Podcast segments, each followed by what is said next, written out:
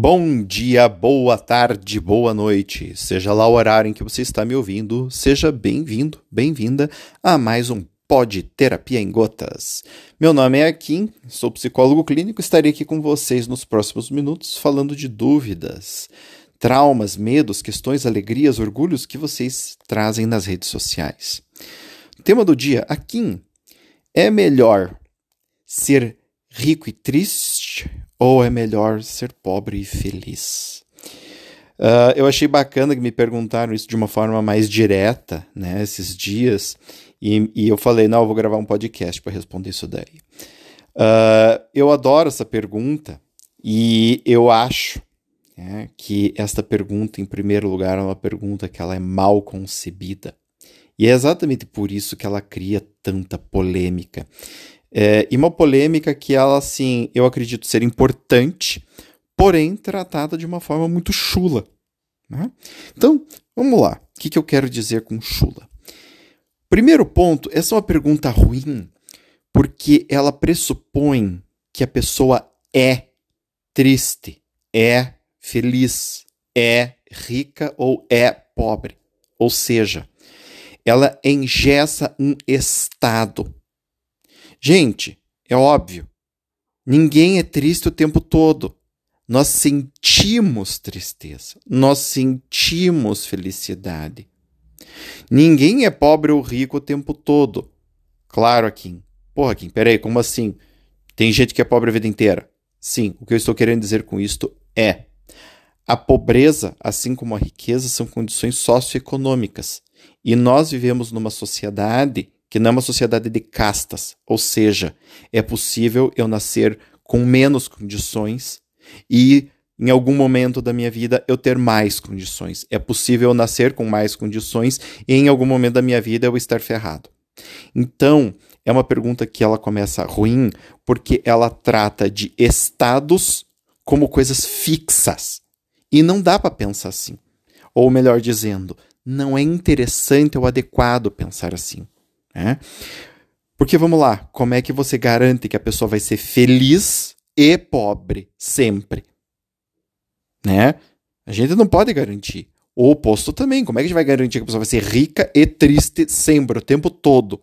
A pessoa nunca vai ter um segundo de nenhuma outra emoção, somente tristeza. Né? Então a gente não pode pensar dessa forma. A gente precisa entender que as emoções elas são fluídas. É? As emoções, elas têm começo, meio e fim. Eu sinto tristeza por quê? Porque algo dispara uma tristeza em mim. Eu sinto alegria por quê? Porque algo está disparando essa alegria em mim. Estou num momento bacana.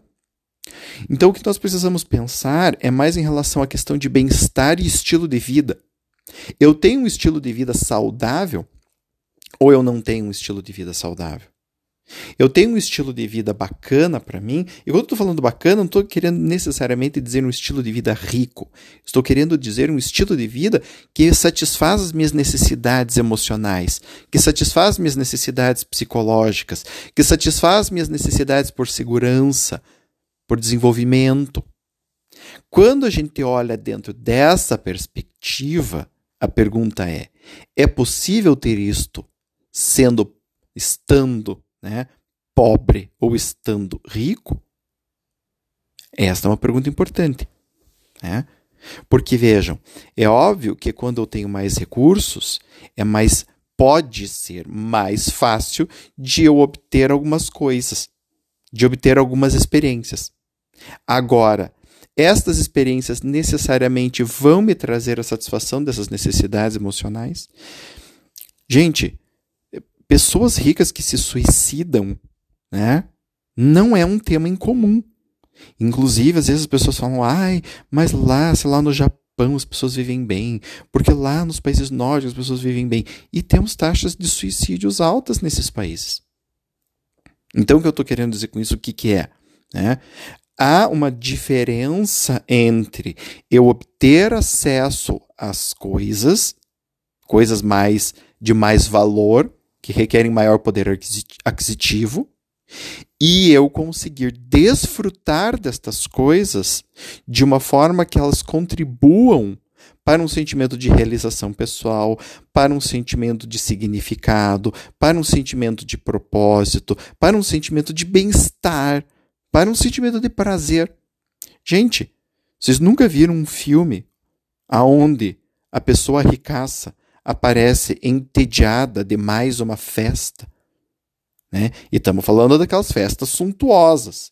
Nunca viram um filme assim? Esse é um tema extremamente comum, o tédio. Né? O tédio do nobre, o tédio do rico. Por quê? Porque é rico, pode fazer o que quer, não precisa trabalhar, não precisa isso, não precisa aquilo, e está entediado porque a vida é chata. Ou seja, tem acesso a um monte de coisas. Mas é exatamente né, é ter acesso a tantas coisas e poder repetir tantas coisas muitas vezes, a pessoa não aprende, por exemplo, a desfrutar delas. Então, o que eu estou querendo trazer com essa discussão, gente, é que é, a discussão é melhor ser pobre e feliz ou rico e triste, é uma discussão furada, é uma discussão que, digamos assim, não vale muito a pena ter. Né? Porque a gente não consegue garantir esses estados o tempo todo. E né, é uma discussão que ela não vale muito a pena, porque a vida humana ela é mais complexa do que uma coisa ou outra. Nós não, nós não somos emoções, nós temos emoções. Nós vivemos emoções baseadas em coisas que acontecem com a gente. A riqueza e a pobreza também são coisas que a gente experimenta. A riqueza e a pobreza podem ser sentidas de formas muito diferentes. Né? Então, uma pessoa, é, é, uma pessoa ao enriquecer ou ao empobrecer, ela pode experimentar essa condição de formas muito diferentes. Não é raro a gente ter eh, experiências de pessoas que enriqueceram e começaram a se sentir depressivas depois. Por quê? Porque elas tiveram que se adaptar a um novo estilo de vida ao qual elas não estavam adaptadas, ao qual elas não estavam acostumadas. Elas tiveram que aprender a viver uma vida de uma forma diferente. Né? É, então, a gente precisa entender isto. Este é o ponto. A pergunta inicial ela é uma pergunta, na minha opinião, boba. A pergunta de fato é: com os recursos que eu tenho, eu consigo gestar uma vida interessante para mim? Eu consigo gerar uma vida com significado, com propósito, eu consigo com, com bem-estar, com prazeres, com relações e emoções positivas? Ou eu não consigo? Porque essa pergunta é realmente importante. Se eu consigo mais ou menos, ou se coisas que eu quero que poderiam gerar isso dependem ou não dependem de mais ou menos dinheiro, isso é importante. Né? Tem atividades que às vezes a pessoa adora fazer, que às vezes dão muito propósito e que também são atividades que custam muito. Nesse caso, a pessoa, se ela não tem muito, ou ela precisa dar um jeito de ter mais dinheiro, e isto vai contribuir sim para o bem-estar dela, ou ela tem que dar um jeito de fazer alguma coisa que seja complementar a essa atividade né? ou que seja uma atividade que está próximo dela. Agora, se eu tenho lá um monte de dinheiro, estou fazendo um monte de atividades usando esse dinheiro, mas as atividades não estão contribuindo em nada para mim, a não ser às vezes com prazeres sensoriais baratos, vamos dizer assim, de que, que adianta ter todo esse dinheiro? De novo, o ponto, ah, então você está falando que dinheiro não serve? Não é isto. O ponto é, se essas experiências que eu estou comprando com meu dinheiro, eu estou aproveitando de uma forma que tem a ver comigo. Então, de novo, gente, isso sempre vai recair em qual tema? Na avaliação pessoal, no processamento que a pessoa faz. Isso quer dizer que a culpa, então, é da pessoa? Não! Não é que a culpa é da pessoa, mas que se a pessoa tem acesso às coisas ou não tem, a maneira pela qual ela filtra isso vai fazer uma grande diferença. É óbvio, quando a gente vai falar em pesquisas, a gente sabe que existem vários fatores socioeconômicos que contribuem diretamente para a felicidade. Por exemplo, né, o Martin Seligman, no livro, no livro Felicidade Autêntica, traz esse, esse dado. É um dado. Quando você vive na margem da pobreza, não tem casa direito, não tem saneamento básico, não tem direito que comer.